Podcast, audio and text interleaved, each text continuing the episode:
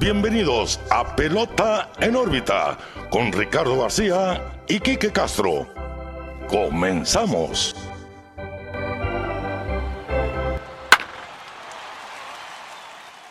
Hola, ¿qué tal amigos? Bienvenidos a un nuevo episodio de Pelota en órbita. Los saluda como siempre Ricardo García, también como siempre acompañado de mi buen amigo y su amigo Quique Castro. Quique, ahora un episodio lanzado fuera de lo normal. Sí, En lunes. fuera Es- de órbita. Adelantamos este episodio para ustedes porque ya empezó el Clásico Sí. Mundial y creo que era justo y necesario. Sí, pues mira, no, no, no nos hagamos tontos, es porque el Rick se va a ir al mundial.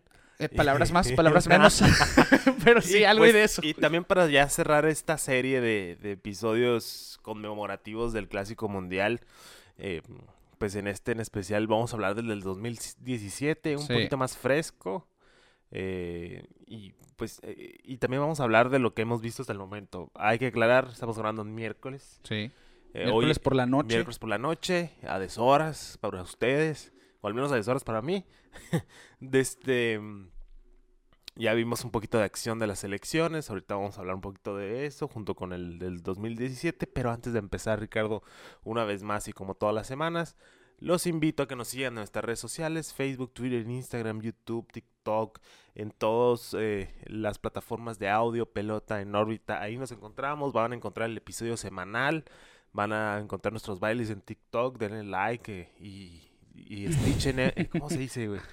Hagan Stitch, Ah, no es que no sé, no soy, no soy tan chavo, Ah, ¿qué? pero Como que hagan Stitch. cuando ponen el- tu TikTok con el de la otra Ah, persona, ok, que el dúo. el dúo, hagan hagan dúo. ¿ves? Que no, es que yo no soy tan chavo ya, Ricardo. Eh, de nuestros TikToks bailando junto con nosotros. Y pues suscríbanse, está más decirlo, nuestro canal de YouTube. La verdad, ahí va la cosita. Le estamos echando muchas ganas. Denle like, follow, campanita, todas esas cosas que dicen los YouTubers. Hoy repetimos gorrita de México. Eh, pues eso también, obviamente. Pero ahora sí me la puse. Ahora sí se la puso el Rick, porque sí, ya, estamos así ya en el Mundial. Eh, está- estoy muy, muy emocionado por ver acción de México. Yo Hoy también. tuvimos una probadita, no estuvo tan padre. Eh, pero bueno, empecemos con el del 2017. Hay que aventarlo rapidito y nos vamos a, a lo demás. Así que, bueno, ya escucharon aquí que Pelota en órbita en todos lados. Síganos YouTube, suscríbanse a nuestro canal, la campanita para enterarse de nuestros nuevos episodios, nuevo contenido. También todas las redes sociales y las plataformas de audio digital. En Spotify, las cinco estrellitas. Si nos estás escu- escuchando en este momento, cinco estrellitas, por favor. Síguenos ahí también. Apple Podcast, Google Podcast, donde ustedes quieran, ahí nos va a encontrar. Y bueno, vamos a platicar un poquito brevemente para no dejarlo inconcluso. También darle Sí. seguimiento al último, al pasado clásico mundial, ya hace seis años, Kike. Sí. 2017. ¿Qué Sí. estabas haciendo en el 2017? Ah, estaban pasando muchas cosas en mi vida, la verdad. No estaba haciendo nada concreto, pero eh, sí lo recuerdo mucho porque lo platicamos eh, la semana pasada. México tuvo que pasar por el calificatorio Sí, antes, eh, antes de empezar el mundial, pues para ser Sí. parte de, porque les fue muy mal en el 2013 y el 2017 también, pues dejó a deber, dejó a Bastante, deber sí. bastante. Ahorita lo vamos a platicar. Em, no, pues en ese fue Guadalajara, Zapopan, para ser Zapopan exacto, para ¿no? ser exactos, eh, pues en un reauge de béisbol ahí en Jalisco, ¿no? Yo creo que fue el mismo año que los Charros regresaron a la Liga Mexicana del Pacífico. Un poco después. Creo que sí, sí, sí. Eh, pues ahí vol- volvió el béisbol a, a Jalisco de una manera excelente. Y pues, ¿qué más? Que, que recibiendo este campeonato del Clásico Mundial de Béisbol. Pues, sin duda, era la segunda vez que México era sede. Sí, Hay que aclarar, 2009, pues el Foro Sol, ahora fue el Estadio Panamericano, si no me equivoco, en aquel entonces, bueno, en la casa de los Charros de Jalisco. Fue una de las cuatro sedes a lo que estamos ya acostumbrados en clásicos mundiales, cuatro países diferentes. Normalmente, bueno, en esta ocasión son tres, pero dos sedes son en Estados Unidos, ¿no? En esta ocasión, 2017, los, los anfitriones de la primera ronda eran Seúl, en Corea, Tokio, el Tokyo Dome, Miami y Zapopan. Para la segunda ronda, Tokio todavía se mantenía hospedando juegos y San Diego, mientras que la ronda de campeonato se jugó en el Dodger, En el Dodger Stadium, de. Los Ángeles. Sí, la verdad, a mi Tokio Dome ni me lo toquen. La verdad es una catedral. Ojalá, Rick, ojalá algún día me toque visitar. estaría excelente O eh, sea, un jueguito ya. porque igual, ya lo hemos dicho, no seguimos, somos, no somos tal, o al menos yo, tan seguidores de la pelota japonesa. Pero cuando ves los, los highlights de ahí que están Sí. jugando el Tokyo Dome, se ve un ambientazo muy, Sí, sí, sí, sí. muy tremendo. Sin duda es... Y, y es uno de los estadios más respetados internacionalmente, Sí, más sí, venerados sí. de alguna manera. Claro, hemos visto varios juegos de grandes ligas. Sí, contra ya, ya es un escenario, ya es un clásico en, el, en el béisbol internacional y, y sí estaría muy padre, fíjate. Y el béisbol japonés, ya lo dijimos, aquí no lo vemos porque no nos llega. No nos llega, no, No tenemos nos cómo, llega. no tenemos cómo. Bueno, porque los que estamos enfermos, te lo voy a decir así, Sí, los que estamos enfermos, si nos dices, va a haber béisbol japonés esta temporada, se va a transmitir y no tenemos nada que hacer. lo, vas, a lo vas a poner aunque no lo entiendas. Lo vamos a Pero pues, es que de que hay maneras de verlo, hay maneras de verlo, pero pues Sí, sí hay recuerdo- una barrera de idioma muy Sí, grande. de idioma y de zonas horarias también, Sí, ¿no? De usos horarios. ¿Recuerdas cuando estaba jugando Roberto Ramos en Corea? Sí, hace un par de temporadas. Recuerdo transmitieron dos o tres juegos. Estuvieron transmitiendo la liga coreana en ESPN Sí. porque estaba Grandes Ligas parado en el 2020 precisamente, pero eran juegos pues en nuestra madrugada. sí, la ¿no? madrugada. Era sí. pues llegando de la fiesta, alcanzabas a ver dos, tres entradas y a dormir, Antes ¿no? de ir a correr. Ándale, antes de ir a correr en la madrugada también.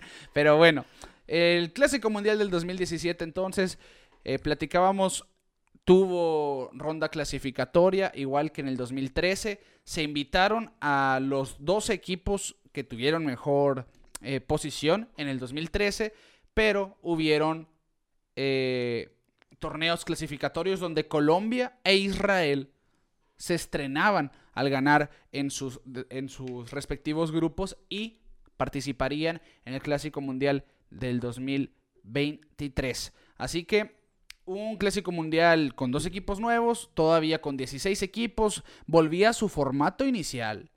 Con round robin en la primera Sí. ronda y round robin en la segunda ronda, algo que a muchos no les gustaba, pero con esto A mí sí me gusta. Sí, yo también porque recordábamos en los mundiales pasados con la doble eliminación. ¿Cuántas veces no jugó Corea y Japón entre sí? ¿Cuántas Sí, veces no sí, sí. jugó Países Bajos y Dominicana en una misma ronda? Pues lo que quieren aquí es un poquito más de, de dinámica, pues a la hora aparte de- pone un poquito más presión. Cada juego vale mucho, pues entonces. Sí. Sí, sin duda. Y bueno, pues entonces, teniendo esto como base en el formato, lo único que se ajusta son los tiebreakers, los desempates, Sí. que es ahí donde México le tocó bailar con la más fea después. No se usa como tal el, el diferencial de carreras para dejar fuera a un equipo como pasó con Corea en clásicos mundiales pasados, como pasó eh, en la primera edición, por ejemplo. Pues ahora iban a, a tener formatos de carreras eh, permitidas entre innings a la defensa, pero en juegos entre sí, ¿no? Sí. O sea, es decir, bueno, si México y Venezuela empataban, ¿cómo les fue entre ellos sacando las carreras permitidas en, en las entradas a la defensiva? Bueno, esto fue entonces el, el formato que se empleó para este clásico mundial. Pues Canadá, China, Taiwán, Cuba, República Dominicana, Italia, Japón, los Países Bajos, Puerto Rico, Corea, Estados Unidos, Venezuela, Australia, México, Colombia e Israel estarían participando en aquella edición. Spoiler, gana Estados Unidos. Es- exactamente, es por eso que es el favorito de los norteamericanos. Sí. Y fue, yo creo que fue la peor final de todas. Quedó 8-0 contra Puerto Sí, Rico. Sí, sí, sí. sí. Sí, fue el... el- Recordada por. Bueno, vamos por partes. Va, va, Vamos va- por va- partes. vamos por el principio. Vamos por el principio. El grupo A tenía a Israel, a los Países Bajos, a Corea del Sur y a Taiwán, a China Taipei, jugando en, pues era precisamente en Corea, en Seúl. Avanzó Israel ganando los tres primeros juegos en su historia del Clásico Mundial. Quedó claro que Israel es un equipo que llegó para quedarse, Sí. dado a que tiene bastantes jugadores estadounidenses. Sí, eh, lo platicamos eh, en el primer episodio de, es- de esta saga de- del Clásico Mundial que muchos jugadores por tener ascendencia o ser de, de la religión eh, Judía. judía podían participar. En estos días vi un- unas fotos de Kevin Yukulis, el gran, el gran dios de los, de los pasaportes, de los WACs. Eh, subió una foto, ¿no? Con, con el uniforme. Yo creo, supongo que va de coach, no creo que vaya a jugar Sí, sí, sí. eh, con el informe de Israel y varios jugadores eh, de, de- también de, de Estados Unidos están siendo parte de la selección de Israel. Pues era Jock Pearson, el más importante Sí, de esta Pearson edición. era el ¿no? nombre, el nombre el nombre más fuerte, por decirlo. Eh, y sí, ahorita califican y pues contundentemente. Y en el segundo lugar, Países Bajos, que ojo, a- al día de hoy ya se llevó su primera victoria en el 2023 del sí. Mundial. De hecho, por eso está en la portada Sander Bogarts, porque es de los poquitos juegos que se han vivido hasta el momento. Eh, ellos inauguraron este clásico mundial con victoria ante Cuba. Más adelante lo vamos a platicar también. Así que Corea del Sur fue sin duda la decepción del 2017. Nomás ganó un juego, perdió dos, se fueron eliminados en la primera ronda. Y Taiwán, pues Taiwán que son inconstantes, pero llegan a complicar. Sí, llegan a competir. Aquí, pues lo decepcionante es Corea del Sur, ¿no? Después de haber estado en la pelea y en una final contra Japón, pues ya, o sea, se te hace raro. Sí, sí, sí. Y di- dices, ah, si hubiéramos platicado un pelotón en órbita 2017, si hubiese existido, pues lo poníamos a Corea y a Entre los contendientes, ¿no? Sí, no, duda. como ganadores de este grupo. Ah, sin duda. Eh, no, no esperaríamos de Israel ver ese tipo de Sí, actuaciones. no, no. Ya con el paso del tiempo comprendimos el por qué Israel es un equipo pues que va, le va a ir bien. Sí, le, le va a ir decente se va a ir en el béisbol. Los Sí. vimos en los Juegos Olímpicos también, ahora en el 2020.2, ahora ya ves que fueron en el 2021. Bueno, pues Israel le ganó a Corea del Sur 2 a 1 en el primer juego de ese grupo. Después le ganó 15 a 7 a Taiwán y le ganó por último a los Países Bajos 4 por 2 en el Skydome de Seúl. El juego de más asistencia de ese grupo fue precisamente el de Corea del Sur contra Países Bajos, quedando 5-0 a favor de Países Bajos, de los neerlandeses. Un torneo donde Vladimir Valentin, el ya el slogger eh, neerlandés por excelencia, Sí. se dio a, a relucir en ese clásico mundial. Cuatro cuadrangulares, de hecho estuvo en la novena ideal. Y volvió ahora de veterano, seis años después, con el equipo de los Países Bajos, un pelotero que ya en la pelota asiática ha hecho y deshecho a placer. Sí. No tuvo tanto éxito en grandes ligas, pero estuvo Pero en grandes estuvo. ligas, que es al final lo que, lo que importaba. Así que avanzaban entonces Israel y los Países Bajos en el grupo A, mientras que en el grupo B, jugando en el Tokyo Dome, Japón también pasaba de manera invicta, 3 y 0 con un diferencial de carreras de 14 a favor. Cuba ganaba 2 y perdía 1, avanzando también, mientras que Australia con récord de 1 y 2 y China 0 y 3 se iban eliminados. Sí, ahí sí estaba muy disparejo ese grupo, ¿no? Australia y China, pues, no, Sí. no son los mejores. Y pues, obviamente, Cuba y Japón. Japón, pues, es 100% de los favoritos siempre a ganar el clásico. Pues sí, pasaron de manera invicta. Y de locales, ya sabrás. y de ¿no? locales, sí. Sí. Y Corea no, no, se, no se avivó a Sí, pesar no de ser aprovechó. locales. Y fíjate, eh, esto es algo que, bueno, más adelante lo voy a comentar. Vamos con el desenglose de los juegos. Japón le ganó 11 a 6 a Cuba en el primer partido, el de mayor asistencia del Tokyo Dome en, en ese grupo, con 44.908 per- presentes. Después Cuba le ganó China 6 a 0, Japón 4 a 1 a Australia, Australia noqueaba a China 11 a 0, Cuba 4 a 3 a Australia y por último Japón 7 a 1 a China. El Tokyo Dome tuvo excelente entrada, salvo un juego. El de los malos, pues Australia contra China, 3.000 personas solamente entraron, mientras que en los otros de 38.000 para arriba. Aquí quiero hacer un mini paréntesis, hablando ya pues de lo que hemos visto de las nuevas reglas, el pace of time. Pues, ahorita podemos ver cuánto duraron los juegos de, de este grupo. El de Japón contra Cuba, un juego de 11-6, 3 horas 56 minutos. Larguísimo. Larguísimo. Sí. Vámonos al, al de noqueada. En 8 entradas, 2 horas 59. Ahorita, lo saco ahorita porque está el tema y vamos Sí, a hablar sí. un poquito del sprint training también. Eh, ahorita ya los pues, sí se están viendo números bajos en cuestión de Después de, ver, después de ver dos, tres juegos de Spring Training, ahora que vi el del Clásico Mundial se me hizo eterno. Sí. Sí, se me hizo muy lento el... Y eso que vi- vimos algunos pitchers que ya como que tratando de involucrar esto, este ritmo ya en su juego. Sí. Así que de alguna manera ya inconscientemente van a tener este relojito. Sí, ya, mental, ya ¿no? lo traen.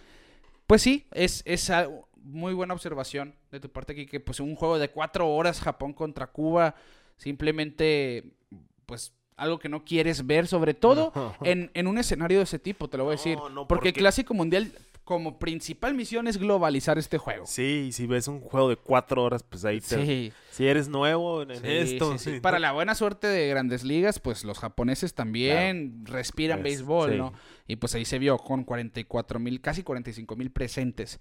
Así que Japón le daba una, después de ese reencuentro ya histórico Japón y Cuba, pues le daba una cucharada amarga. Al final avanzaban con récord invicto y nos vamos al grupo C. República Dominicana también ganaba sus tres juegos con un diferencial a favor de 16 carreras. Estados Unidos ganaba 2 y perdía 1, mientras que Colombia perdía 2, ganaba 1 y Canadá se iba 0 y 3. Colombia tuvo su carta de presentación Sí. en este clásico mundial. ¿eh? Y hay que hablar de Colombia porque fue eliminado en la primera ronda, pero dieron un tremendo espectáculo. Sí. Y quiero hacer la observación, y te lo dije ahorita antes de grabar, yo siento que a partir de este mundial empezó eh, ese auge del Let the Kids Play. O sea, esos joseos, ese de los batazos, más que nada con obviamente los equipos latinos, ¿no? Sin duda. Eh, parte de ellos, pues Colombia, República Dominicana y pues ahorita en el siguiente grupo Puerto Rico también mucho perreo, mucho perreo. Y, y pues es que ya la pelota caribe, ¿no? Sí, Como que lo sí. llevamos en la sangre, llevamos, dice el otro, no, lo llevan en la sangre. Lo llevamos, lo es llevamos. que la también- cascarita también cuenta. Sí, en el slow pitch también se vale perrear, pues.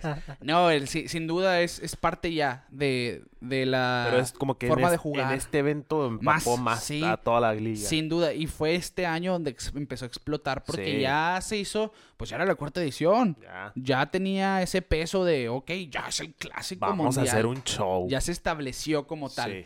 Y tuvo, este grupo tuvo juegos bastante interesantes. De hecho, en el Dominica, eh, República Dominicana contra Estados Unidos iban perdiendo 5 a 0. Después de la sexta entrada terminaron ganando 7 a 5 en un rally impresionante. Y en el último día de este grupo, Colombia tenía todavía, eh, pues de alguna manera tenía posibilidad de meterse al, al segundo Sí. grupo. Iban perdiendo el juego contra República Dominicana, logran empatar, llegan a la octava empatados, 3 a 3, gracias a un home run de Jorge Alfaro. Sí, Jorge- Aquaman. Aquaman que ahora está otra vez con el equipo colombiano, que es sin duda pues ese estandarte de, de la pelota colombiana hoy en Sí. día, que trae un equipo que, ojo, el, el- puede ser un underdog, como dicen por ahí, ese caballo negro Sí. que, o por lo menos complicar, o por lo menos darnos de qué hablar, porque es un equipo que tiene talento así por debajo de la mesa, pueden llegar a hacer cosas bastante interesantes. Al final, eh, este juego no le favoreció a Colombia a pesar de esa montaña rusa de emociones, pues se empataba con el home run de Jorge Alfaro y después en un elevado de sacrificio o en un intento de elevado de sacrificio, Oscar Mercado fue puesto out en home con un tirazo de José Bautista. Después en extra innings, República Dominicana dijo, hasta aquí llegaron ustedes, hermanos colombianos, les hicieron siete carreras en la onceava y los dejaron fuera del certamen. Que ahí es donde vimos a un Marlins Park a reventar latino 100%. Más que nada en este juego. Es Sí. donde más, o sea, donde va más vimos, bueno, de hecho los números ahí lo respaldan, pero es donde más se vio esa pasión del Sí. juego. Obviamente no fue el mejor resultado al final, pero sí recuerdo mucho esa jugada en home del tirazo de Bautista y, y la verdad estuvo muy, muy, muy bueno ese juego. Estuvo nada Colombia de colarse al de segundo. colarse, ojalá hubiera pasado, pero Sí, bueno. sí, sí. Por- iban a generar un triple empate. Sí. Iban a quedar, eh, bueno, República Dominicana tre- 2-1, Estados Unidos 2-1, Colombia 2-1. Pero todavía quedaba pendiente el juego entre Canadá y Estados Unidos. Pues se podía haber repetido esa historia de México en el 2006 de, ok, ya vimos que Estados Unidos necesita ganar sí o sí. Sí. ¿A- ¿Complicamos o qué? Y Canadá, pero pues. Pero no. esa es otra línea multiversal. Sí, que no, no, metió las ¿no? manos Canadá en este sí, mundial. perdieron eh, 8 a 0 contra Estados Unidos ese último partido. Al final, pues el Marlins Park se notó que era una Sí. muy buena sede. Ya se sabía desde el 2013, pero ahora se consolidaba como una Sí, buena sí, sede. sí, sí, por sí. eso vuelve seis años después.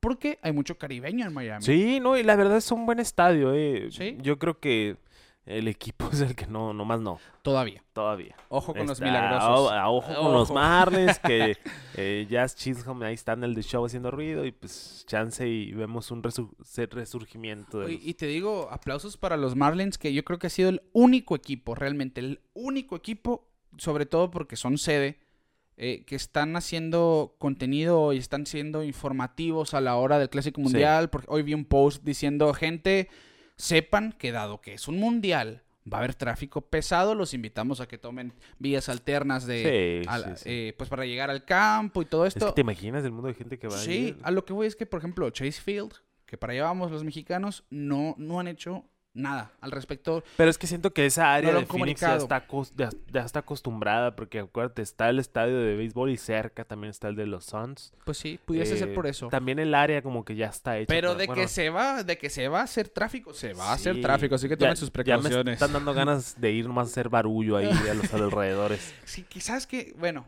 estoy agarrando monte. Sí, ahorita, ahorita, vamos, ahorita vamos para allá, ahorita vamos para allá. Bueno, al final avanzaba Dominicana y Estados Unidos con récord de 3 y 0 y 2 y 1 respectivamente. Y en el grupo D, Puerto Rico ganaba sus tres primeros juegos con un diferencial abrumador de 22 carreras a favor. Venezuela empataba 2 y 2 en su récord general. Ahorita explicamos el por qué. Avanzando a la segunda ronda, mientras que Italia y México se iban eliminados. Aquí cabe recalcar que México, la verdad, yo tristísimo con esta selección. Ese Sí. año Es el roster menos preferido de la El gente. más precario que, que tu- Sí, que sí, hemos sí. tenido. Por eso la emoción de este año. Ojo, sí había talento, claro que sí. No digo que no, pero siento que ahorita vamos a ver los frutos de ese talento, ¿no? Sí. Porque pues estaba Urias, estuvo Urias, estuvo Luis Urias, bastante joven. Sí, sí, sí, que vio, bastante joven. vio bien poco tiempo de juego, Luis Urias. Sí, este, eh, Alex Verdugo, me acuerdo que era la sensación en ese momento. Tenía 20 años. Eh, ¿Quién más? ¿Quién más? Iba, ¿Quién mira, más? iba Chris Robertson. Chris Roberts. Aquí es donde sí. digo, Chris Robertson fue Ah, un dios del béisbol sí, del Pacífico. Sí. Pero no tenía nada que hacer en el Clásico Mundial. ¿Cómo a se llamaba el, 37 ter- años. el tercera base? Brandon Laird. Ese. Brandon Laird eh, fue de los puntos positivos de México. Pero, duda, pero también. Que de hecho fue explico. vocal porque no lo llevaron a los Juegos Olímpicos. Ay. Sí, sí, no, no fue seleccionado para los Juegos Olímpicos. Pero, sí, Chris Robertson. Sí, decía yo. Bueno, el otro, por ejemplo, estaba este. El gigante de Mulegé, ¿cómo se Ah, llama? ya, ya, ya, ya, ya, el primer base. Amador, ya fue Amador. Amador. Que decía, bueno, pues sí, le pega muy fuerte la pelota, es jonronero, pero no, no era una alternativa para Clásico Mundial a mi punto de vista. Sí. En fin, no fue el mejor roster de clásicos. Para mí es el que No, me. siento el- que el no fue el mejor, el sí, el mejor menos talento. pintoresco, ¿no? Sí, sí, sí. O sea, obviamente veníamos de, de, de selecciones bien fuertes, sí, ¿no? sí, sí, sí, La Igual- verdad. el sí. Titán no estuvo en esa selección. No, sí estuvo. Sí, no batió nada. No, Sí, cierto. Sí estaba, pero de hecho ya venía batallando con lesiones de espalda en, en este Es punto de su carrera. es cierto, es cierto, es cierto. Sí, o sea, no fue la mejor selección porque sí había talento de donde escoger. Sí. Eh, obviamente, ahí fue cuando la gente volteó a ver a los González de, oye, Sí, Están ya. haciendo el aquí- compadrazgo se ya no. sí, ya no. Eh, pero sí, estuvo muy triste porque fueron casa y, y simplemente nomás no. Sí, no, Se fueron con las manos, ni las manos metieron. Y hubo una última esperanza, eso fue lo peor del caso Sí. en este clásico mundial. Yo, yo recuerdo, estaba viendo acá en el cuarto enseguida en mi casa ese, ese último juego. Que lo que son las cosas, al que no fui fue el que fue en México. al clásico mundial que fue en Guadalajara. Estábamos viendo el juego, mi hermano, mi papá y yo, contra Venezuela, que estuvo buenísimo el último, porque era el pase, ¿no? Y, Sí. y se decía, porque todavía como que hubo mucha eh, neblina en los formatos de desempate y todo esto, y lo que se decía en los medios incluso. Ah, sí me acuerdo. México tiene que ganarle a Venezuela. No, y, y que de hecho que anunciaban que, que había pasado. Sí, y y, a la luego hora de la que hora no. siempre no. Y nunca supimos por qué. Bueno, sí, pero no. Ya se sabe, ya se aclaró. Y ya viendo las reglas, ok, sí, Sí. tenía razón. Major League Baseball, es decir, bueno, el, el clásico mundial en esta ocasión.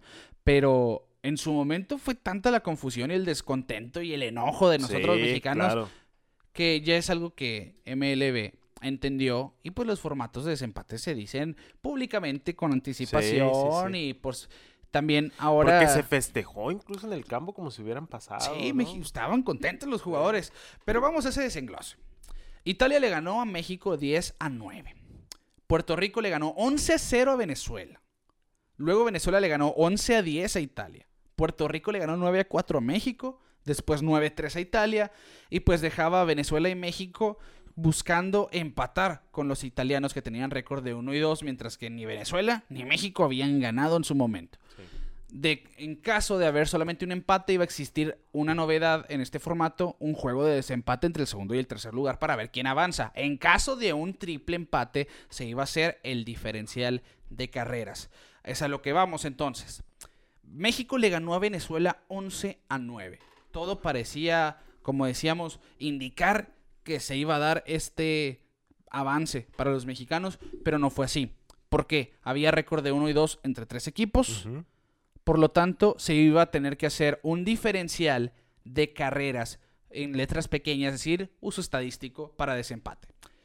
La primera base es la menor cantidad de carreras permitidas en entradas a la defensiva en juegos cabeza a cabeza, es decir, de- entre los equipos involucrados. Sí. El punto número dos es la menor cantidad de carreras limpias. Aclarando, carreras limpias, igual, permitidas en entradas a la defensiva en juegos entre los involucrados. El punto número tres, el promedio de bateo eh, entre los equipos involucrados. Y el último, pues a ver ya el, los números generales entre los empatados. Al final, se, hace- se saca este, este porcentaje de carreras permitidas y no favorecía a México, a pesar de que permitieron menos carreras. El problema aquí fue que México terminó jugando menos entradas a la defensiva porque ganó un juego estando en visita, después Venezuela tuvo juegos en extra inning, o sea, es decir, en entradas a la defensiva extras que le terminaron eh, favoreciendo a ellos. Sí. Y al final México terminaba siendo el equipo eliminado de esta manera, sin duda, pues bastante polémico, porque, pues como decíamos, ya se había dicho, México ganó y a la hora de la hora no fue así por criterios de desempate. Y ya sacando este, este promedio de carreras permitidas por entradas a la defensiva, México tenía uno de 1.117, Italia de 1.053 y Venezuela de 1.105. Por, por centésimas, México se iba eliminado. Simplemente por eso de que jugaron menos entradas a la defensiva por jugar un juego eh, a la visita y por jugar no jugar extra innings en otro, le favoreció a Italia, le favoreció a Venezuela, que se iban a un juego de desempate. desempate. Para, por eso Venezuela terminó ganando dos juegos y perdiendo dos juegos. Pues vencen a los italianos cuatro carreras a tres en un estadio de los Charros de Jalisco. Vacío. Vacío. Es correcto. Loco, ¿no? 1783 Ah, personas. ahí es cuando chance y por eso ya nos dieron sede. Porque supone que es un... Un tiebreaker es para tiebreaker. que, pues mínimo, mete unas 10 mil personas. Y ¿no? Venezuela con nombres Sí, buenos sí, en sí, ese año. Bueno, Eh. pues Miguel Cabrera, ¿para qué quieres más? Aquí te digo, mira, el roster de Venezuela, que, que fue un equipo que pues no debió haber batallado, esa era la realidad. Yo sí recuerdo haber visto la- el clásico mundial de aquella vez y dije, ok, México no va a avanzar, Sí. porque Puerto Rico venía con todo el Team Rubio. Venezuela también traía un equipo con José Alvarado, venía Jolis Chacín, Félix Hernández de veterano, Hernández. venía Franklin Morales, Martín Pérez, Yusmeiro Petit, entre- Eduardo Rodríguez, que no, no lo vimos en ese clásico al final, el Kid Rodríguez, Bruce Rondón, Robert Suárez, Robinson Chirino, Salvador Pérez, José Sí, Altuve, no- no Miguel era- Cabrera. No era cualquier cosa. Sí, era un equipazo. Odubel, Ender Enciarte y etcétera. Sí, Simplemente era un equipo enterísimo sí, sí. sí. que no se había oído un tiebreaker, pero al final, pues béisbol es béisbol, ¿no?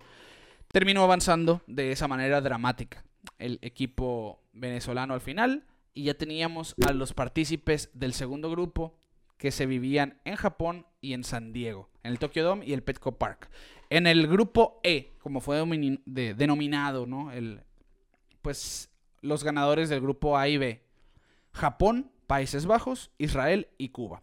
Aquí, que mira, volvemos a hablar de los Países Bajos, ¿eh? Sí, sí, sí. Cuba, bye. Cuba dijo, ya llegué hasta acá, vámonos de aquí. Ya llegué, ya me voy. ¿No tienes el dato si, si desertaron muchos ahí? No, no lo tengo. Te Porque, estaría sí- mintiendo. porque sí, está muy feo el bajón ese de, de Cuba. Pe- empezamos a ver, bueno, es que también, ya que se levanta la ley de embargo de Sí. Estados Unidos, pues no, que no sé, no sabría, no soy, no manejo leyes, ni, No somos políticos. no, sí, no soy político. Pero recuerdas que se levantó por un tiempo, por lo menos se delimitó de una manera en la que se le estaba permitiendo ya a los peloteros firmar. Sí. Eh, empezamos a ver eso. Hay mucho pelotero cubano en Japón también. Que estamos viendo en este clásico mundial. Son poquitos los grandes ligas. Sí. Hay uno que otro nombre que está en sucursales. Pero mucho pelotero que está jugando en Japón. A lo que voy es. Quizá ya no vimos tanto pelotero que desertó porque se les está dejando. Se les empezó a dejar. A dar más libertad con. Por fin. de buscar De buscar oportunidades. oportunidades. Porque sí, ahorita se fue 3-0 en la segunda ronda. Siento que no hemos hablado mucho de Cuba. O sea, no lo tenemos tanto en el en nuestro radar, pero chance y, y da sorpresa, ¿eh? Lo tenemos muy, muy así, muy... Y empezaron con el pie izquierdo, te voy a Sí, decir. sí, sí, sí, sí. Empezaron mal. Mal. Está muy feo su uniforme para empezar. Pero ya, ese es otro sí, cantar. Bueno, Japón ganó sus tres juegos del grupo E en la segunda etapa con récord de 6 y 0. Avanzarían a semifinales. Países Bajos ganó 2, perdió 1, avanzaba también en la ronda de campeonato. Mientras que Israel se iba eliminado con récord de 1 y 2 y Cuba con récord de 0 y 3. Ambos clasificaban al clásico siguiente, es decir, esta edición para su buena suerte. Sí. Cuba perdió contra Israel 4-1. Japón le ganó a Países Bajos en un juegazo en el Tokyo Dome. Enfrente de 44.300 personas, 8 a 6 en 11 entradas. Después los Países Bajos le ganó 12 a 2, noqueando en 8 innings a Israel. Cuba perdía 5 a 8 otra vez contra Japón. Países Bajos noqueaban 7 innings 14 a 1 a Cuba. Y Japón ya el golpe de gracia solamente 8 a 3 le ganaba a los israelitas. Así que avanzaban a semifinal. Y nos vamos al otro grupo, al grupo F que se jugaba en San Diego. Puerto Rico seguía invicto, 3 y 0. Estados Unidos perdía solamente uno contra Puerto Rico, 2 y 1, mientras que República Dominicana fue de alguna manera después de ser campeones la decepción del Clásico Mundial Sí. pasado. Yo creo que son Corea y República Dominicana las dos decepciones de- ese Clásico Mundial con un récord de 1 y 2 eh, en el segundo grupo, mientras que Venezuela pues solamente nos hizo el daño porque se fue 0 y Sí. 3 en el grupo F. Puerto Rico le ganó a Dominicana 3 a 1 en una revancha de la final anterior. Estados Unidos le ganó a Venezuela 4 a 2. República Dominicana 3 a 0 a Venezuela. Puerto Rico 6 a 5 a Estados Unidos. Puerto Rico 13 a 2 a Venezuela. Y Estados Unidos 6 a 3.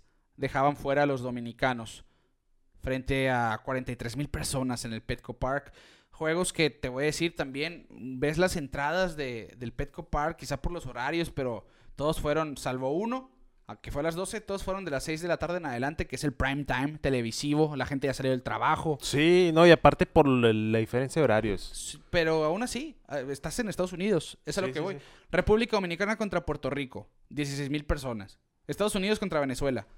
Los locales con 16 mil personas. Sí, está raro. Obviamente, pues sabemos que los boletos se empiezan a vender ya que avanzan los equipos. Sí se venden los de antes, Pero de ¿no? todas maneras. Sí, es es a lo que Eh, voy. Ya, no. Oye, ¿cuánta gente no tiene San y Diego, tan, no? O tan chulo que tan chulo que es el Petco Park, la verdad. Sí, sí, Se sí. goza mucho ahí los, los juegos. Pues el Petco Park hospedó a unos estadounidenses y a unos puertorriqueños que avanzarían a la ronda de campeonato.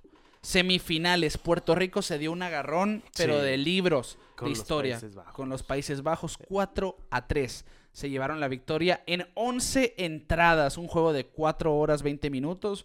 En 11 innings, 4 por 3 dejaban fuera a los Países Bajos que ya tenían par de actuaciones llegando a semifinales. Por eso se habla de, de unos neerlandeses que son el caballo negro clásico con clásico. sí. Empezaron mal en el 2006, es verdad.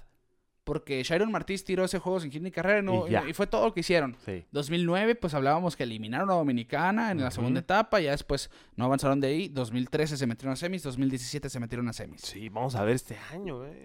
Que el staff de picheo, sin tener muchos nombres, Es que. pero ya vimos algunos lanzadores interesantes. Un relevista, Franklin Van Gurp, ayer lo vi eh, tirando así de lado, tir- columpeándose, sliders, pero groserísimos. Tirando como fichas. Sí, tirando fichas. Y una recta pesadita de 9-1, 9-2, pero con movimiento tardío. Así que, Sí. pues como un tipo sinker, slider afuera. A Luis Robert lo exhibió, ¿eh? Antes de. después le pegó doble, pero los dos primeros picheos lo hizo ver feo, Feo. a Luis Robert. Al final, Puerto Rico eliminaba en semifinales a los Países Bajos y Estados Unidos contra Japón. Es un Un juegazo. duelazo de picheo, Sí. sobre todo 2 a 1. Sí, sí, Estados sí, Unidos estaba avanzando a la gran final, así que tendríamos una revancha entre Puerto Rico y Estados Unidos que ya le había sonreído al equipo puertorriqueño primero. Ese juego de Japón lo perdió precisamente el nuevo lanzador de los Mets, Kodai Senga, Ok. que había deslumbrado en ese clásico mundial ya, de hecho terminó con efectividad de 0.82. Ok. Sí, fue una ridiculez. Esa fue su carta de presentación al mundo. Citamos nuevamente, vean a Japón. Es verdad, para cuando salió este episodio ya jugaron por primera vez. Yo no sé si voy a dormir hoy o ver a Chohei Tani a las 3 de la mañana de nosotros Ay, yo sí me voy a levantar esa hora, fíjate. para salir a correr. Vaya a correr. Pues sí, ya me, me la pienso, eh, me la pienso. Oye, sí. Pues Kodai Senga en este encuentro relevó. Tiró dos entradas de dos hits, una carrera limpia, ponchó a cinco. Había abrido, habi- abrido, dice. Había abierto su gano, seis entradas de tres hits, una carrera sucia, ponchó a seis. Y mientras que por Estados Unidos el juego lo ganó el Sam Dyson, el relevista que, que estuvo por tiempo con los Rangers de Texas, entre otros. En labor de relevo, una entrada perfecta. Sin ponches, sin bases por bolas, sin hits, pero limpia al final del día.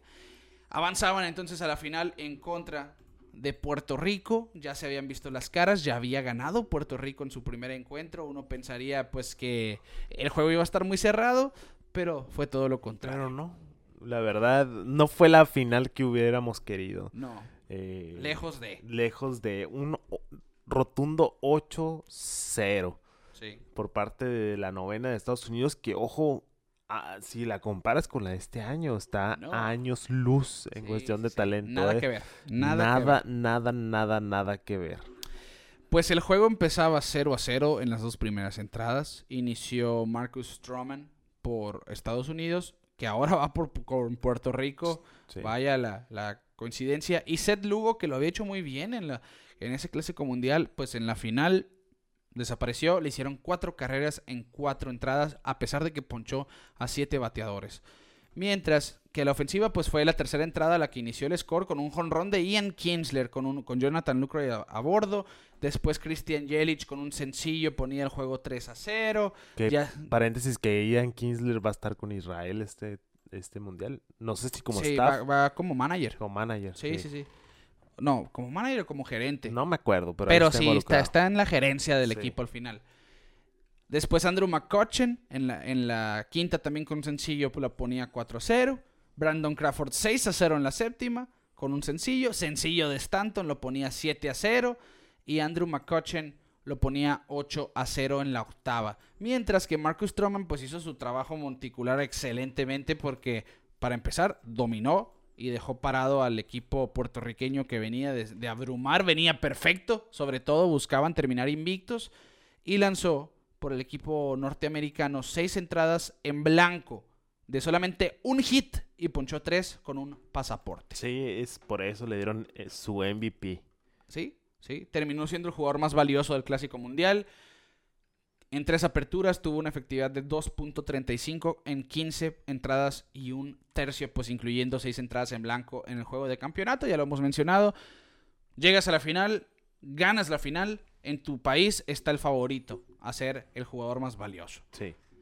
Y bueno, pues así, ese fue el Clásico Mundial. Ojo, hay que mencionarlo también antes de que se me pase. Esa atrapada De, a- De Adam de- Jones. de Adam Jones. Sí, esa atrapada de Adam Jones en contra de República Dominicana, en un batazo de Manny Machado por todo el jardín central. Esa ha sido la mejor atrapada en la historia del Clásico Mundial hasta la Sí, fecha. eh. Adam Jones que desapareció, ¿no? Sí. Desapareció. Ahorita estoy, estoy checando su baseball reference.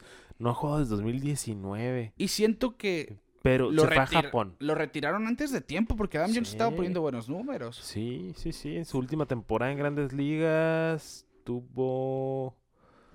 Bueno, bajaron los- la producción, pero igual, o sea, 137 partidos. Se fue a Japón, lo es lo único que sé, pero ya desapareció de Sí, sí, sí. Y fue era un jugador más, más que decente. Sí, sí, sí. Realmente, el jardinero central de los De Orioles. los Orioles. en aquel entonces y bueno. Pues terminaba el equipo estadounidense pues llegando a la tierra prometida, llegando a lo que tantos años quisieron lograr, Sí. porque el Clásico Mundial lo inventaron estadounidenses con la misión de globalizar, pero también con la idea de nosotros lo queremos Y ganar. ahorita, ya viniéndonos para el presente, Ojo. hoy salió el line-up de Estados Unidos y nos quedamos, Sí, sí, uf, sí. Qué lío, qué uf. lío. O sea, sí ponemos a Japón como nuestro favorito, claramente ya, ya lo salamos, pero es que ver a todos entrenando, porque ya están saliendo las imágenes, ¿no? Sí. De todos los equipos entrenando. Cuando vi, vi las de México, te lo juro, se me puso la piel chinita. ¿Verdad que sí? que ocurrió algo muy chistoso y no sé si los escuchas se dieron cuenta, lo mandé ahí, ahí por Instagram. estaba Rowdy Telles eh, Bateando. bateando en Con la caja. Con un corridazo, pero, pero buenísimo, ¿no? De bazucas y todo eso. Y me, se o sea, me dio risa porque dije, oye, qué raro. No qué raro que lo estén usando el corrido, obviamente. Que pues. no que quitaron el sonido de la historia, dices. Ajá, que lo Ya- ya dejaron después- porque sí es la eliminaron. una ¿no? canción muy explícita. y sí, de hecho, ni a la media hora ya lo habían quitado. Me dio mucha risa Y, ese y créeme que Rowdy Telles no escucha esas canciones. No, claro que alguien no. ahí, Alguien ahí en el Clubhouse. En el cotorreo, ¿no? Sí, no, claro, y se vale, excelente y jalo, porque sí, en todos los videos que subieron, pura música mexicana, obviamente, pues, Pues el, para el- ponerse en tono. vamos eh, a terminar entonces con este clásico y nos vamos a platicar de lleno a eso. Estados Unidos con récord de 6 y 2 quedaba campeón. Puerto Rico récord de 7 y 1 pu- pues perdió en la final. Japón y Países Bajos 6 y 1 y 4 y 3 respectivamente. Dominicana e Israel con récord de 4 y 2. Cuba y Venezuela 2 y 4, 2 y 5. Australia, Corea del Sur y Colombia 1 y 2. Italia 1 y 3. México 1 y 2. Taiwán 0 y 3, Canadá 0 y 3, China 0 y 3, tendrían que jugar clasificatorios para el siguiente Clásico Mundial. Pero ojo, se decía que iban a jugar clasificatorio. Pero después se dice, ok, vamos a expandir el clásico a 20 equipos. Sí. Por lo tanto, se salvaron estos equipos. Sí. Porque todos se volvían a invitar. Y ya, bueno, esperemos que este tipo de cosas se dejen de ver, ¿no? Eh, obviamente, porque es un, un mundial relativamente joven, todavía pues estamos hablando de que no tiene ni 20 años. Eh, el próximo clásico mundial va a ser el de 20 años. Ay. Eh, pues se da este tipo de situaciones para mejorar el clásico, para globalizar al final, que es por eso que están haciendo este tipo de, de certámenes. Lo platicábamos, pues Nicaragua y, y República Checa debutan en clásico mundial. Sí. Pero en fin, la novena ideal del 2017. Yadier Molina como receptor, Eric Hosmer como primera base, Javier Báez como segunda base, en la antesala Carlos Correa, Francisco Lindor en las paradas cortas, los jardineros Vladimir Valentien, Gregory Polanco y Kristen Jelic. El bateador designado fue Carlos Beltrán y los pitchers fueron Kodai Senga, Marcus Stroman y Josh Said de Israel. Hubieron bastante buenas entradas en general, pues se promedió 24 mil personas eh, por juego, en total casi un millón de asistentes al Clásico Mundial, así que fue mejorando la asistencia, ya se habla de que el 2023 va a rebasar a Sí. todos los pasados, lo que es muy buena noticia. Aquí están los líderes estadísticos. En promedio bateo Luis Velarde, eh, bateo de 667. En imparables Vladimir Velantin con 16. Con anotadas también, empatado con Correa Valentin con 10. Home runs Valentin con 4. Carreras producidas Valentin con 12. Que esta fue la controversia. ¿Por qué no fue Vladimir Valentin el MVP? Pues porque no llegó a la final. A la hora de la hora, ¿no?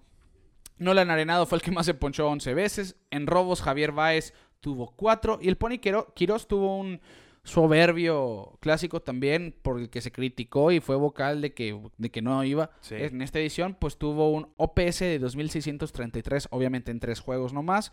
Un eh, porcentaje de envasado de 800. Y hablando de los pitchers, Danny Duffy y Seth Lugo ganaron dos. Perdieron dos Hong Wen Chen, Ryan Dempster y Johnny Higuera. Salvamentos fue Luke Gregerson con tres. Pasamos de los siete salvamentos de Fernando Rodney a los tres de Luke Gregerson de clásico a clásico. Nomás para que vean la- lo difícil Lo, difícil. de Sí, la sí, sí. hazaña de Fernando Rodney. Marcus Stroman fue quien más entradas lanzó con 15.1. Le- El pitcher que peor le fue fue Rick Vandenhurk de los Países Bajos con 15 permitidos en imparables, 8 carreras permitidas, mientras que Josh Side tuvo la mejor efectividad de 0 tras lanzar 10 entradas. El que más ponchó fue Kodai Senga y el otro japonés Tomoyuki Sugano con 16 cada quien. Y en este clásico ya empezamos a ver la incorporación del whip. Estadística bastante importante. Y José Quintana, que ojo, no va al Clásico Mundial. No. Se lesiona a José Quintana, se da de baja para este 2023, que iba a ser quien le iba a lanzar a México, Sí. pues termina eh, siendo ausente, y ausencia. ahí va el encontronazo contra Julio Urias. Sí, yo estaba bien nervioso. Bueno, sigo bien nervioso, ¿no? Pero es con, con Quintana más. Pues fue líder de whip de ese clásico. Jugadores más valiosos de la primera ronda en el grupo A. Ryan Lavarnway por Israel. Yoshitomi, eh, Yoshitomo Sutsugo, Grandes Ligas en el grupo B por Japón. Manny Machado en el grupo C por Dominicana. Y en el grupo D, Francisco Lindor por Puerto Rico. Mientras que en la segunda ronda, pues Vladimir Valentin en el grupo E. Y en el grupo F, Yadier Molina. Y en el torneo en general, Marcus Stroman. Ese fue el Clásico Mundial del 2017, la cuarta edición, uno que para muchos pasa desapercibido, pero pues nos llega a donde estamos hoy. Fue el Sí. último, fue hace seis años ya, Hace seis años. que eso es lo que parece pues poco bizarro, ¿no? Que ya pasó tanto tiempo. Sí. Bueno, así estuvo el Clásico Mundial del 2017. Platicamos por encimita del del 2023, Quique. Se mantiene el formato de, bueno, las reglas de lanzamientos, la limitación de lanzamientos, 65 en la primera ronda, después subió 80 y después a 95 para la ronda de campeonato. Pitcher que haga más de 50 lanzamientos tiene que descansar máximo o mínimo, mejor dicho, cuatro días. Es decir, lo vimos el pitcher cubano, el pitcher neerlandés de ayer, hablando Yariel Rodríguez por el equipo de Cuba que lanzó excelente. ¿eh? Yariel Rodríguez dio su carta de presentación al mundo que está jugando en Japón. Tiró, pero de forma sensacional en el juego de debut del Clásico Mundial. No pensaría uno que iba a terminar el equipo de Cuba perdiendo después de esa labor monticular. Pues lanzó cuatro entradas de nomás tres hits, una carrera limpia, una base por bola y ponchó a seis. Una Sí. recta pesada, arriba de las 95 millas. Un slider que patinaba a montones. Por ahí un cutter que se ve aprendido de la pelota asiática, ese tipo de, de recta cortada. Que por cierto, Yariel Rodríguez es preparador en Japón, en la Liga Nipona Profesional. Tuvo una efectividad de 1.15, de 1.15 con 60 ponches en ci- 54 entradas de relevo. Era un abridor, se convierte preparador y para este clásico mundial vuelve. Sí, Como y, abridor. y ahorita hay que mencionarlo, está el juego de Australia contra Corea. Ajá. Va empezando, ¿eh? Va 0-0 en la primera entrada. Eh, Corea Olin. Corea Co- Olin. Corea Olin. No, pues ya no se sabe, Rick. La verdad, no hay que confiarnos mucho, pero, pero sí. Pues el juego de Países Bajos terminó eh, 4 por 2. Un rally de tres carreras en la sexta le dio, le terminó dando la ventaja al equipo neerlandés. Fue Didi Gregorius que lo empató en la tercera y después en la sexta Jonathan Scope con un sencillo se empezaba el rally y llegaba un hit de Josh Palacios que le terminaba dando la ventaja al equipo de los Países Bajos y ya para ponerle el candado un granadazo de Chadwick Trump, el catcher, que ya con experiencia en Gigantes de San Francisco ponía el juego 4 por 1. Ya por último en la séptima, Yadil Mujica, el segunda base cubano, con una rola traía la segunda para los de la isla. Bueno, al final ganaba Países Bajos 4 por 2, un duelo bastante interesante. Muy bueno, Empezó eh, muy muy bien, bueno. después se bajó el ritmo del juego por ahí, pero, pero terminó, La- la fue, no- un muy buen primer no tuve partido. chance de verlo.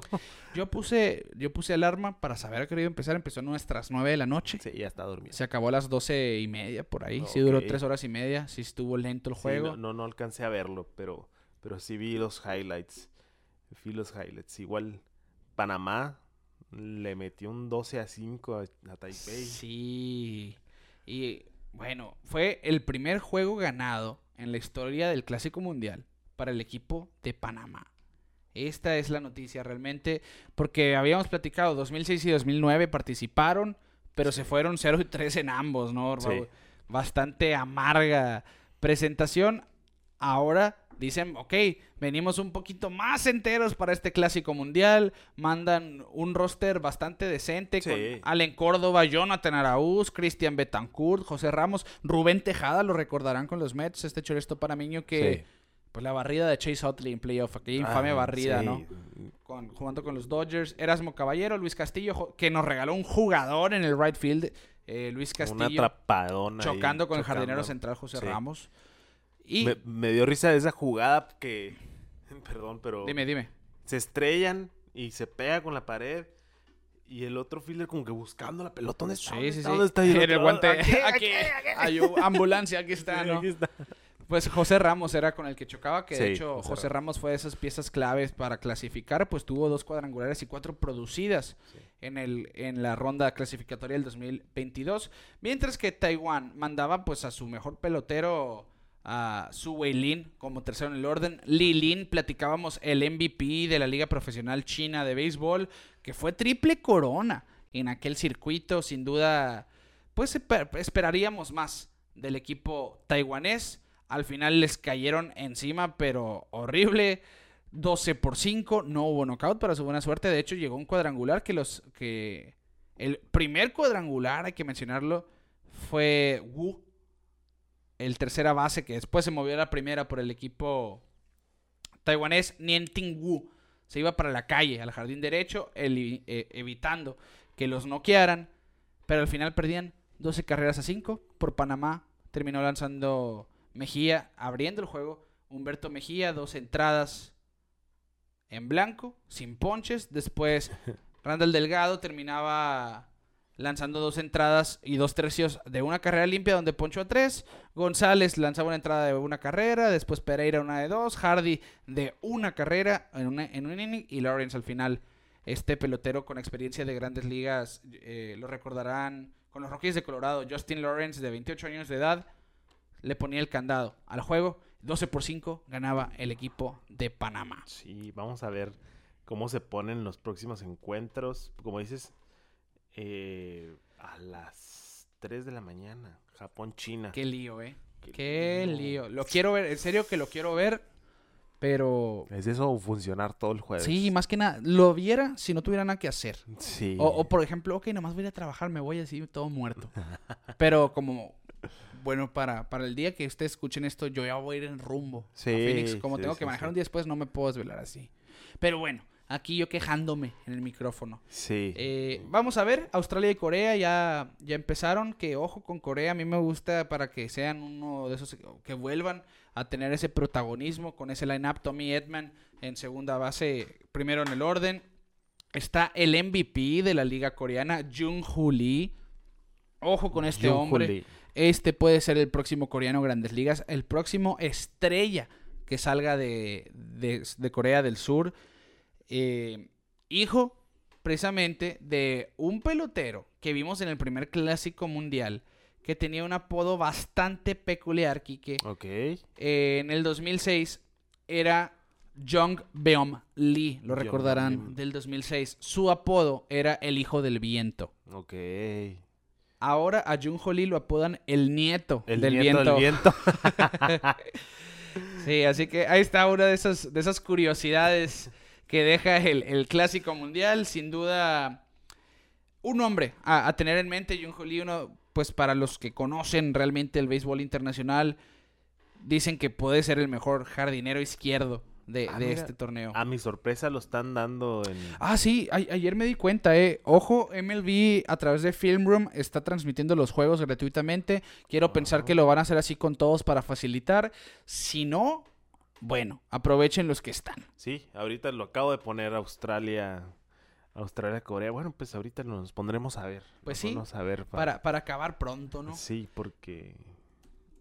Ah, mira, está el dato que en el U13 del 2013, dos de los seleccionados de Australia estaban, En la selección estaban actual. en la selección. Están jugando ahorita.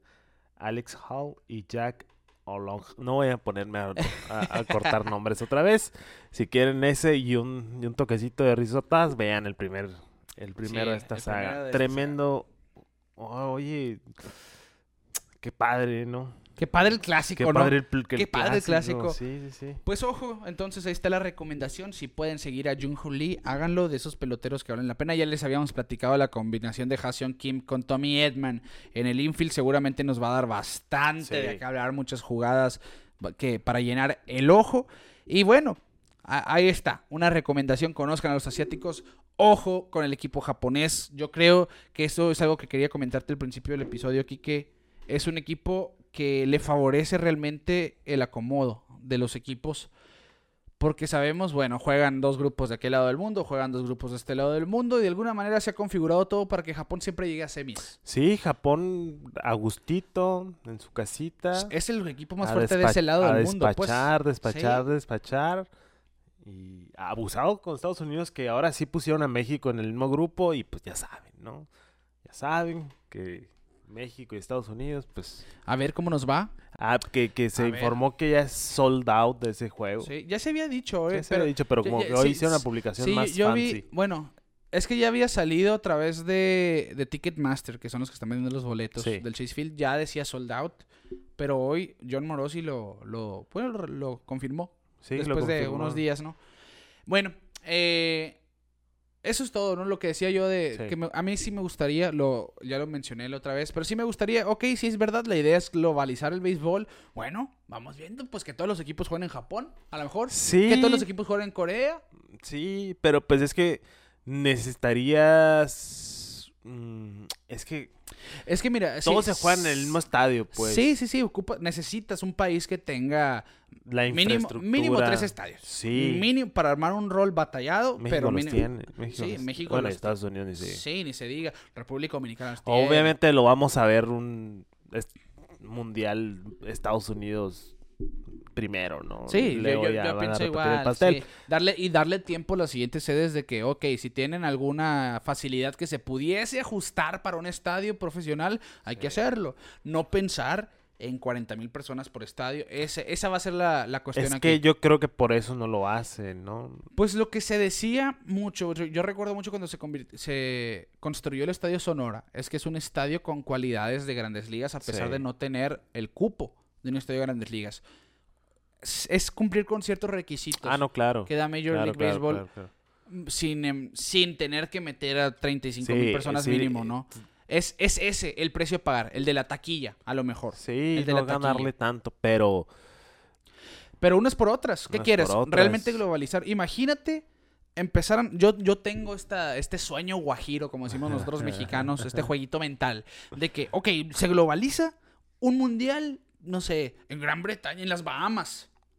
En, la- en las Bahamas se juega béisbol. Sí, Debe sí, haber sí. uno o dos estadios ahí muy buenos, ¿no? Un mundial en las no Bahamas. tan lejos. El, el- el- ahorita la serie Caribe. En Venezuela, En ¿no? Venezuela. El- sí, el estadio Ver el monumental. este. estadio es hermoso. que, que este ya es un estadio de capacidad de grandes ligas, ¿no? Pero imagínate, vamos a un país que sabemos que no tenga, que no tenga tanta pelota. Eso es lo que pienso. Porque, Sí. porque si nos vamos por las fáciles, pues Sí, en Estados Unidos. Estados Unidos, México, República Dominicana, Venezuela, Puerto Rico, etc, etc.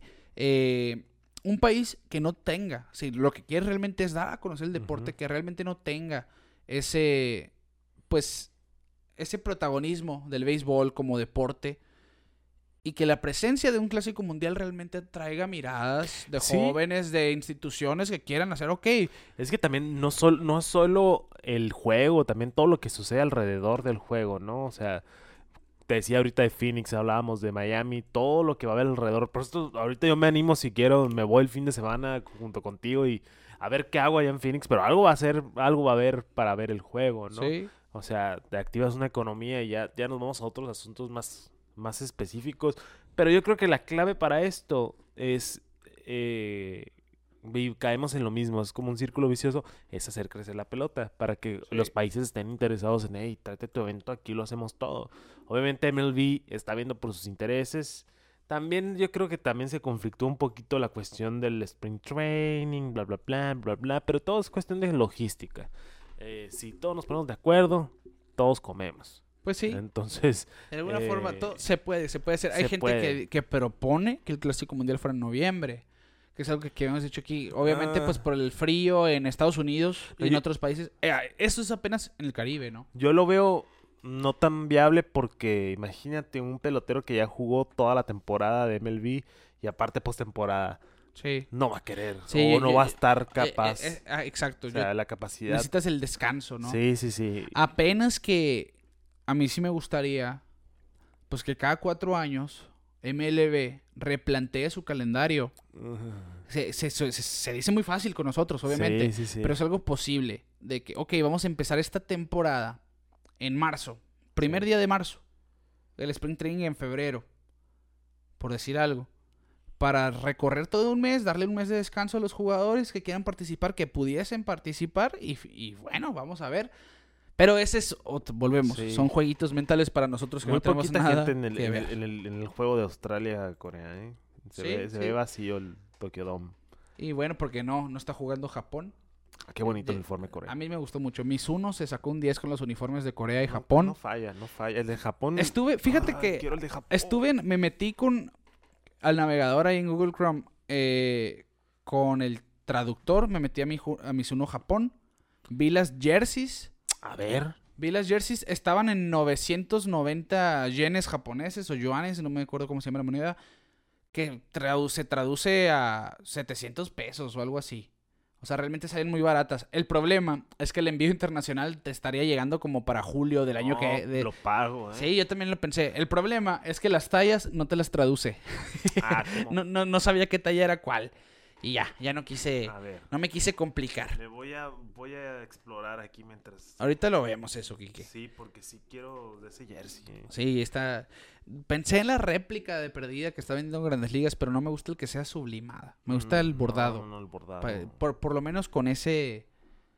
Con ese diseño. Sí, y más... y la que- está muy Y acabamos de ver, pues, la, la de México, que, que a muchos no les llenó el ojo, ya que la vimos, pues, tu, tu caso y el mío en físico. En físico chulada, excelente, ¿no? obviamente. Y te estoy viendo. Rodrigo. Rodrigo. Rodrigo. Rodrigo, no sacaste la verde. La neta no te la voy a, perdonar. Vuelve en el 2026. Sí. Quique, llegamos al final de este episodio de esta manera. Eh, en viernes en vez de en lunes. La semana que entra yo les prometo van a ver contenido a pesar de no tener el podcast. Se los adelantamos. Pero ojo, ¿qué prefieren? Porque por ahí vimos al buen Fico Gutiérrez, tú ya me lo habías platicado también, una sugerencia de, ok, si sacamos dos episodios a la semana, Sí, o ahí. por el clásico, o lo que yo intercambio, sacamos un episodio, pero hacemos lives. Sí, podemos Hacemos en vivos vía Instagram. Está la propuesta ahí. ¿Qué te parece? Una idea que estamos cocinando. Sí. Ah, Para este clásico mundial y, ¿por qué no? No, Pa- de aquí para el- Real. De aquí para el real, porque a veces estamos conscientes que hay cosas que no cubrimos porque Sí, sí, sí, sí. pues, hay mucho de qué hablar. Pero a mí me gustaría el, el- un, un episodio la, la comunicación bidireccional. El, Sí, sí, el, sí. el en tiempo real leerlos. ¿Por qué no? Aquí les dejamos Aunque la seamos pregunta. cuatro. Aquí les sí, aunque seamos cuatro, a mí no me importa, claro que estén con nosotros. Aquí les dejamos la pregunta en el episodio. ¿Qué prefieren? ¿Dos episodios a la semana? Eh, obviamente uno sería un poco más sencillo. O Uno más platicado. el episodio habitual y lives. Sí. No necesariamente uno la semana, podrían ser más. Esa- ese es el, el pro. Así que ahí se los dejamos al costo, ya saben. Eh, bueno, síganos en redes sociales, Pelota en órbita en todos lados. En YouTube, suscríbanse a nuestro canal. Muchas gracias a todos los que se han sumado a la familia de YouTube ahí, que ha crecido bastante. Les agradecemos de, de todo corazón. Eh, los invitamos pues a TikTok, los invitamos también a Facebook, Instagram, Instagram, Twitter Twitter. like en todas nuestras publicaciones, retuita lo que les guste. Suscríbanse a nuestro canal de YouTube, la campanita para que se enteren cada que subamos nuevo episodio. En TikTok, síganos también, interactúen con nosotros, ahí estarán viendo videos de corta duración, Ya clips de, los bailes, ¿eh? de esto que están escuchando ya aquí. están los bailes. Ya están las coreografías Ya listas está, también, el ya está. bebé dame. To- todo eso, todo eso ya está listo. Que, que pon- pongo los audios, fíjate, pongo los audios para usar las tendencias y, y TikTok me pone copyright. Y yo pienso, pues, ¿para qué pone los audios si me van a poner Sí, derechos de autor? Qué no? raro. Bueno, mandamos los saludos como siempre, que ahí me reclamaron esta semana. Te mandamos un saludo de todo corazón, un abrazo al buen Alex Porchas. Nos aseguramos ya que nos diera las cinco estrellitas porque Sí, jura escucharnos sí. semana con semana. Pues, Vamos a Sa-. Saludos al buen Alex Porcha, saludos a Edgar Escobedo que dice qué bien se ve el banderín de los gigantes ahí. Buen contenido y esperamos el análisis de la temporada y, de y MLB. es el que hay, ¿eh? se aceptan regalos. Sí, sí, se acerca, se, se, se acepta todo tipo de regalos. Ahí va a estar el Rick en. Phoenix, búsquenlo. Va a haber lives, va a haber contenido ahí especial. Ya, ya saben. Si se lo encuentran, le mandan cosas para acá. Una gorrita 8 también. Bueno, Jesús Manuel SQ, que, que comentábamos la semana pasada, habló para aclarar un poquito la situación de los uniformes de Venezuela, que él decía, se refería más a las letras, a la fuente de la Mm, jersey más que los colores. ok. Eh, saludos hasta Chile, saludos también al buen Fico Gutiérrez, saludos, un comentario que de veras... Te mando un abrazo, Alex Juárez, por Instagram. Nos dice, ¿dónde estaban en mi vida? Justo lo que necesitaba. El mejor podcast, wow, me hicieron recordar, recordar tantos momentos buenos de mi infancia al De lado de mi abuelo en el parque de pelota. Ah, Pues sí, qué bonito, se ¿no? Me puso la piel chinita, sí, algo sí, bien. muchas gracias. Por- Saludos. Por, eso hacemos este Sí, tipo sí, de, sí, sí, sí, de sí. programa. Compartan, Les- compartan, brothers. Compártanlo con la gente que ustedes crean que les pueda gustar nuestro contenido, que lo hacemos con, con mucho gusto para todos ustedes. Mari Robles, el Teco Coronado, Boston Mendoza, Armando Gastelum, Daniel Martínez. Los, los, los los Valenzuela. sospechosos, eh, ya se me fue la palabra, pero los de siempre, pues. sí, ya, ustedes saben. Ya se la saben, Ustedes ya se saben la quiénes son. Y a todos, a todos. De Esténse al pendiente, eh, a- a- vamos a que poner un... Sí, haremos ahí en. Twitter y en Instagram un poll. Para que ustedes nos digan, ¿qué prefieren? ¿Lives o episodios? Sí, ya, ya lo tomaremos en cuenta para, para realizarlo. Bueno, de esta manera estamos llegando al final del episodio número 121 de Pelota en órbita, nombre de Quique Castro, un servidor, Ricardo García. Nosotros les decimos que el Clásico Mundial 2023 ya empezó y nosotros nos vemos fuera de órbita. Música